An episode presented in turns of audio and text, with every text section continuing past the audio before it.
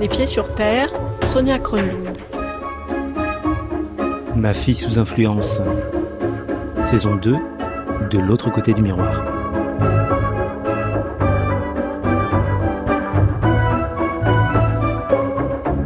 Depuis la chute de l'État islamique qu'on peut dater à mars 2019, il reste sur le territoire syrien environ 550 Français. Certains sont détenus, d'autres ont disparu dans la nature.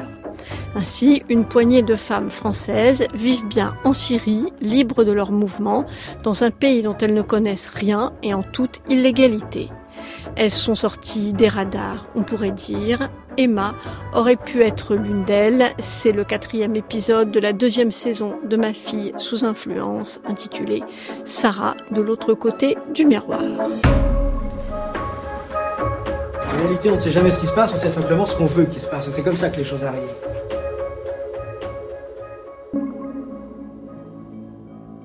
Je m'appelle Sarah, j'ai 24 ans. Je suis originaire de région parisienne. Elle dit qu'elle s'appelle Sarah, mais ce n'est pas son vrai prénom. Je ne peux pas vous la décrire non plus parce qu'en fait, je ne l'ai jamais rencontrée. Depuis plusieurs années, avec Céline Martelet, nous enquêtons sur les jeunes filles qui ont vécu au sein de l'État islamique et Sarah est au courant. C'est elle qui m'a écrit l'an dernier sur Twitter. Elle y passe chaque jour des heures. Mes parents sont divorcés depuis que j'ai. Enfin, ça fait longtemps, depuis que je suis petite. J'ai trois frères. J'ai vécu avec mon père en région parisienne. J'ai étudié à fac euh, en LLCE anglais, anglais et arabe. Par rapport au mot radicalisé, je sais pas exactement ça veut dire quoi. Donc euh, moi quand je dis radicalisé, pour moi ça veut dire influencer. C'est important pour moi de le préciser parce que hum, même changer carrément ce mot-là en fait. Je m'étais influencé parce que je sais pas exactement c'est quoi radicaliser. Ce que vous entendez, Sarah me l'a raconté sur WhatsApp depuis la Syrie en envoyant des messages sonores les uns après les autres. J'envoie des questions et elle répond par message. Et on les a mis bout à bout. Elle vit aujourd'hui dans une zone loin des groupes djihadistes avec son mari et leurs deux enfants nés en Syrie. Quand je regarde par ma fenêtre, euh, bah, je vois ma cour avec des murs bleus. C'est un sol euh, un peu carrelage ancien. En fait, j'ai une maison qui est euh, style arabe avec une cour au milieu et les, les pièces tout autour. En théorie, elle devrait être dans un camp détenu par les Kurdes ou en France en prison. Mais elle est passée entre les mailles du filet et elle est restée. J'ai commencé à m'intéresser à l'islam vers l'âge de 17 ans. Et vers 18 ans, comme ça, je commençais à pratiquer. Mais euh, modérément. Quoi. Et ma mère, elle habitait dans une ville vraiment euh, très campagne, en fait. Et moi, j'étais très habituée à Paris, euh, mes amis, tout ça. Au bout d'un moment, ben, j'ai commencé à rentrer dans une, comme une dépression, en fait. J'étais pas bien dans ma vie parce que bah, j'aimais pas où j'étais, quoi. Et j'étais tout le temps chez moi, je me suis renfermée, je, je sortais jamais. Je traînais beaucoup sur Twitter. Et je sais que à partir de là, ça m'avait mené à la propagande de Daesh. Et je suis tombée sur des, voilà, leur propagande, leurs vidéos et tout ça comme quoi il fallait aller dans le califat. Ça montrait comment c'était là-bas, c'était joli en fait. Leur, franchement, leurs médias, je vais pas le cacher, c'était bien fait. C'était joli en fait leurs vidéos. Euh, ça montrait des les parcs, les femmes qui étaient libres, qui travaillaient, euh, qui étudiaient. Et il n'y avait pas encore eu les attentats. C'était en 2014. Je me rappelle, c'était en septembre 2014 que j'avais vu tout ça. Et ça m'a un peu radicalisé en fait. C'est passé très rapidement. Après, j'ai voulu aller là-bas, voulu voir et tout ça. Je voulais, en fait, je voulais tellement sortir de, de ma routine et en même temps, je voulais euh, voir si c'était vrai, quoi. Je sais pas, j'étais, j'étais vraiment dans une, dans un délire. À 17 ans et en 3 mois, Sarah part en Syrie fin décembre 2014. Je ne sais pas avec quel argent mais de nombreuses jeunes filles prennent des crédits à la consommation pour financer le billet et la vie sur place. Euh, j'ai organisé ce voyage toute seule, avec personne, toute seule. J'ai euh, économisé un peu d'argent et c'était pas cher en fait. C'est juste payer un billet d'avion et une nuit d'hôtel. Tout simplement en fait. On dirait que c'est tellement facile en fait. Il y avait tout qui était fait pour que j'arrive en fait à, à destination. Je suis partie le 31 décembre et je suis arrivée le 2 janvier 2015.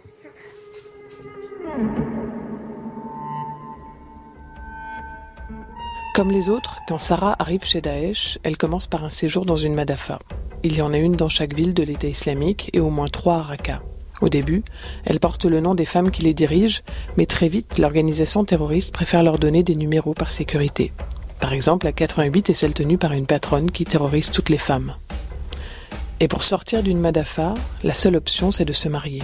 Alors Sarah poste un message sur Twitter qui dit qu'elle cherche un mari. Elle épouse le premier qui répond. Et euh, je continue aussi, euh, j'étais toujours sur Twitter, même dans, quand j'étais dans la Madafa, et je me rappelle que j'avais rencontré mon mari sur ce, réseau sur Twitter. Je lui avais demandé, je me rappelle, comment faire pour sortir en fait de, la Madafa, et lui il m'avait euh, demandé si j'étais mariée, j'avais dit non, et du coup il m'a demandé en mariage. Et du coup j'ai attendu après deux semaines, et quand mon mari est venu me chercher, bah, on est parti directement chez Daddy. Chez Dadi, c'est une ville au nord-est de la Syrie, près de la frontière irakienne. Il y a beaucoup de Français qui s'y sont installés et c'est là que vit son mari. Mon mari, il a trouvé une maison qui était vide en fait, à chez Daddy. En fait, quand il y a un appartement qui est vide, et eh ben ça appartient euh, à l'État. Après, on a le droit de prendre. Parce que voilà, il faut savoir, là-bas, il y avait des gens, ils ont, des Syriens qui avaient abandonné leur maison carrément parce que bah, ils ont fui la zone. Et les gens, ils prenaient les maisons. On réfléchissait pas. Alors moi, mon quotidien, c'était souvent à la maison.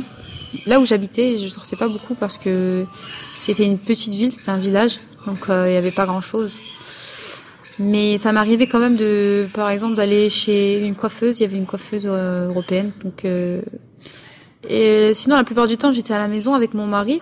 Des fois, on, voyageait, on allait à Raqqa. Là-bas, j'avais plus d'activités, c'est-à-dire je sortais beaucoup avec mes copines, mes belles-sœurs.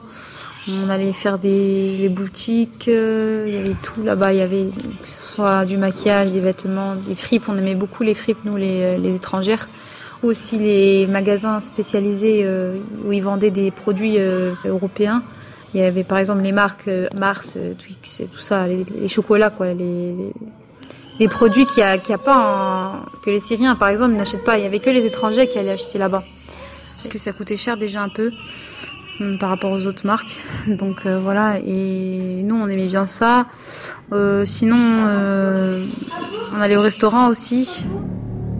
À Raqqa, plusieurs restaurants sont ouverts par des djihadistes français. Un resto de poulet grillé, un burger, une petite crêperie. Les affaires tournent bien. On aimait bien aussi aller, par exemple, acheter des milkshakes, aller au parc, s'asseoir là-bas le soir aussi, c'était bien. Tous les jours, euh, on prenait la moto et on allait euh, en ville au cyber. On se connectait. Moi, je donnais des nouvelles à ma famille. Et euh, aussi, on téléchargeait des séries, tout ça pour que quand on rentrait à la maison, on, ait quelque chose à faire, parce qu'on n'avait rien à faire vu qu'il n'y avait pas Internet. Donc notre quotidien, c'était aussi beaucoup les séries, les films et tout ça. Je crois qu'on a dû voir, a dû voir un tas de séries. Pendant que Sarah s'ennuie et regarde ses séries télé, 131 personnes sont sauvagement assassinées et 350 blessées au Bataclan et sur les terrasses parisiennes le 13 novembre 2015 par des membres de l'État islamique.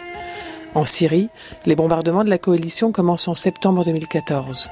Entre le 8 août 2014 et le 12 juillet 2016, il y a 4530 frappes en Syrie. Mais souvent, euh, mon mari, il me laissait pas trop sortir parce qu'il y avait des bombardements à côté de la maison comme ça, ouais, des fois, mais. En gros, voilà, ma vie là-bas, au début, c'était bien, on va dire, entre guillemets, mais vite fait, en fait, c'est pas été éphémère, parce que vite fait, on s'est rendu compte que c'était un peu. C'était compliqué, quoi. Ça fait peur. On avait tout le temps peur, en fait. De peur de tout. Peur de l'État islamique, peur des bombes, peur de, mourir. Euh, voilà. C'était la terreur, en fait, constamment. Et la paranoïa, voilà. Ça, en fait, si je peux résumer ma vie là-bas. C'était la peur euh, et la paranoïa. Le mari, lui, comprend plus vite ce qui les attend au moment où on lui demande de remplir un formulaire et de choisir pour la formation entre trois possibilités. Mon mari, le premier jour qu'il arrive ici, il te dit soit tu fais euh, militaire, combattant, soit tu fais euh, voiture explosive, kamikaze en voiture explosive, soit tu fais euh, une rimassi, c'est-à-dire euh, tu te remplis d'armes et de munitions et tu fonces dans l'ennemi et tu tires, tires, tires jusqu'à que tu meurs. C'est ça en fait, c'est une rimassi. Soit il euh, n'y a que ça en fait, toutes ces trois options-là. Et mon mari a dit mais il n'y a pas une quatrième option. Moi je, suis venue pour voir dans la ville, habiter, c'est tout. Et c'est là qu'ils ont dit non, non, et tu dois choisir. Qu'est-ce qui t'arrive Tu es venu pour combattre, quoi.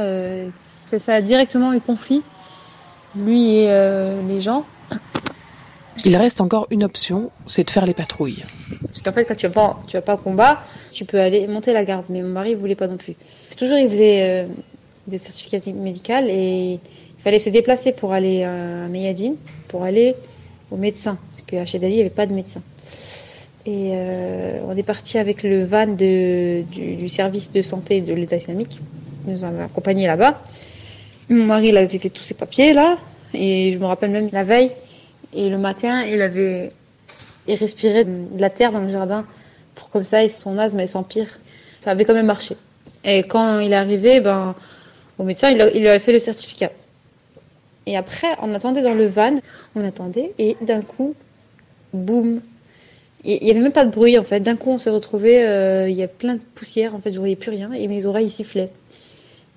Et là, j'ai compris que ça avait bombardé juste à côté de nous en fait. le van à l'intérieur il était tout pété toutes les vitres pétées, mais non, on n'avait rien. On est sorti du van, il y avait tout le monde dehors qui était en train de courir, il y avait des corps par terre. Et c'était comme l'apocalypse, quoi. Tout le monde qui courait. Et c'était la première fois que, que je vis ça. Donc euh, j'étais traumatisée, quoi. Et mon mari aussi. Et mon mari, il m'a carrément, il m'a zappé tellement il a eu peur, il a couru. Après, il s'est rendu compte qu'il m'a laissé et donc il est revenu me prendre on a couru, couru dans la rue comme ça avec tout le monde qui courait. C'était affreux. Et on est allé se cacher dans un bâtiment jusqu'à que ça se calme. Et puis après, on est reparti chercher le, van. Et on est rentré chez Daddy avec un van tout pété. Après ça, euh, après un an, euh, on a décidé de partir de là-bas parce qu'il y avait trop de bombardements. Euh, ça n'a jamais bombardé dedans la résidence, mais ça bombardait beaucoup autour. Et nous, on avait peur en fait. On était un peu traumatisés. Du coup, on a, déménagé. On est parti habiter chez une famille euh, syrienne dans la campagne, en pleine campagne de Deir C'est vraiment un petit village. On est resté quand même huit mois là-bas. Le temps de faire les plans en fait. Mon mari, il avait cherché tout comment faire pour sortir, les, contacts, les passeurs et tout ça. Après ça, on allait dans un autre village. De ce village-là, on devait partir. On est resté trois mois. Là, on habitait avec des Syriens. Ces Syriens-là, c'est la famille de son ami proche qui est syrien. Et c'est grâce à lui qu'on a pu sortir et arriver là où on est parce qu'il nous a fait euh, intégrer dans leur famille en fait. Et ils nous ont donné des papiers de leur famille qui sont, qui sont pas là en fait, qui sont en Allemagne. Moi j'étais la sœur, mon mari c'est mon frère. Et voilà, la mère qui était syrienne, et ben, c'était notre mère. Et moi, on m'a fait passer pour une, une muette parce qu'on euh, avait peur tout simplement que. En fait, je parle arabe, mais j'ai quand même un, accent en fait, un certain accent. Ça se voit que je suis pas, je suis pas d'ici.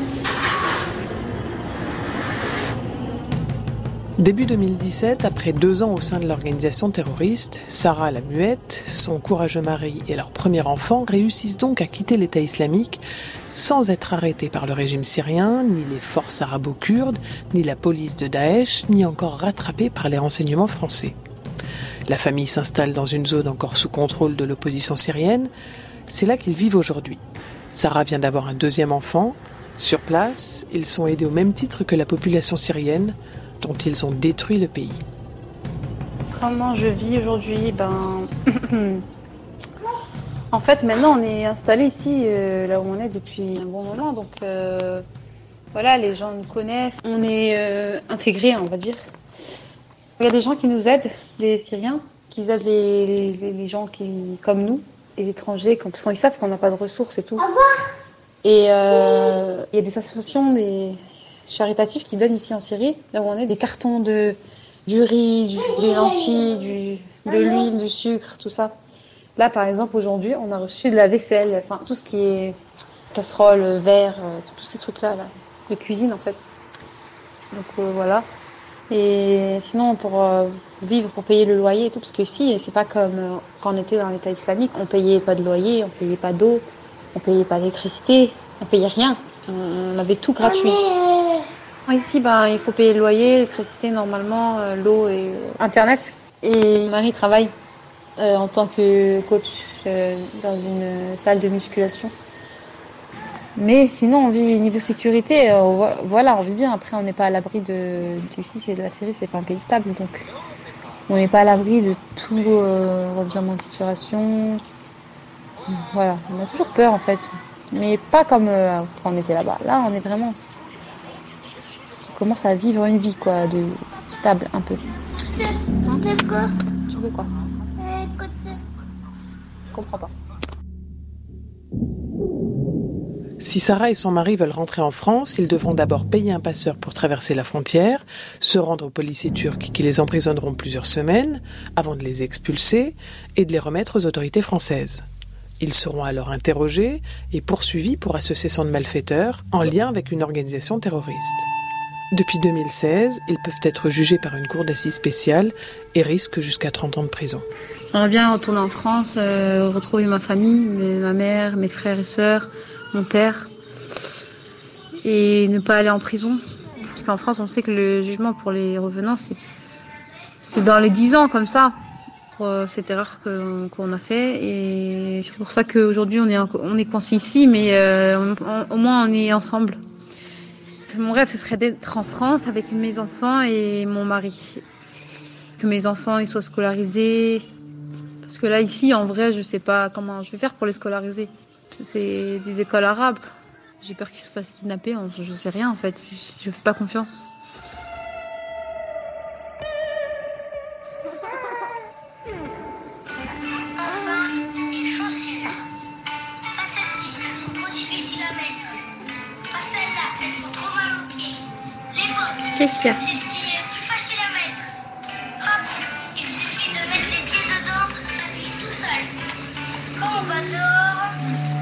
Un manteau. Fais voir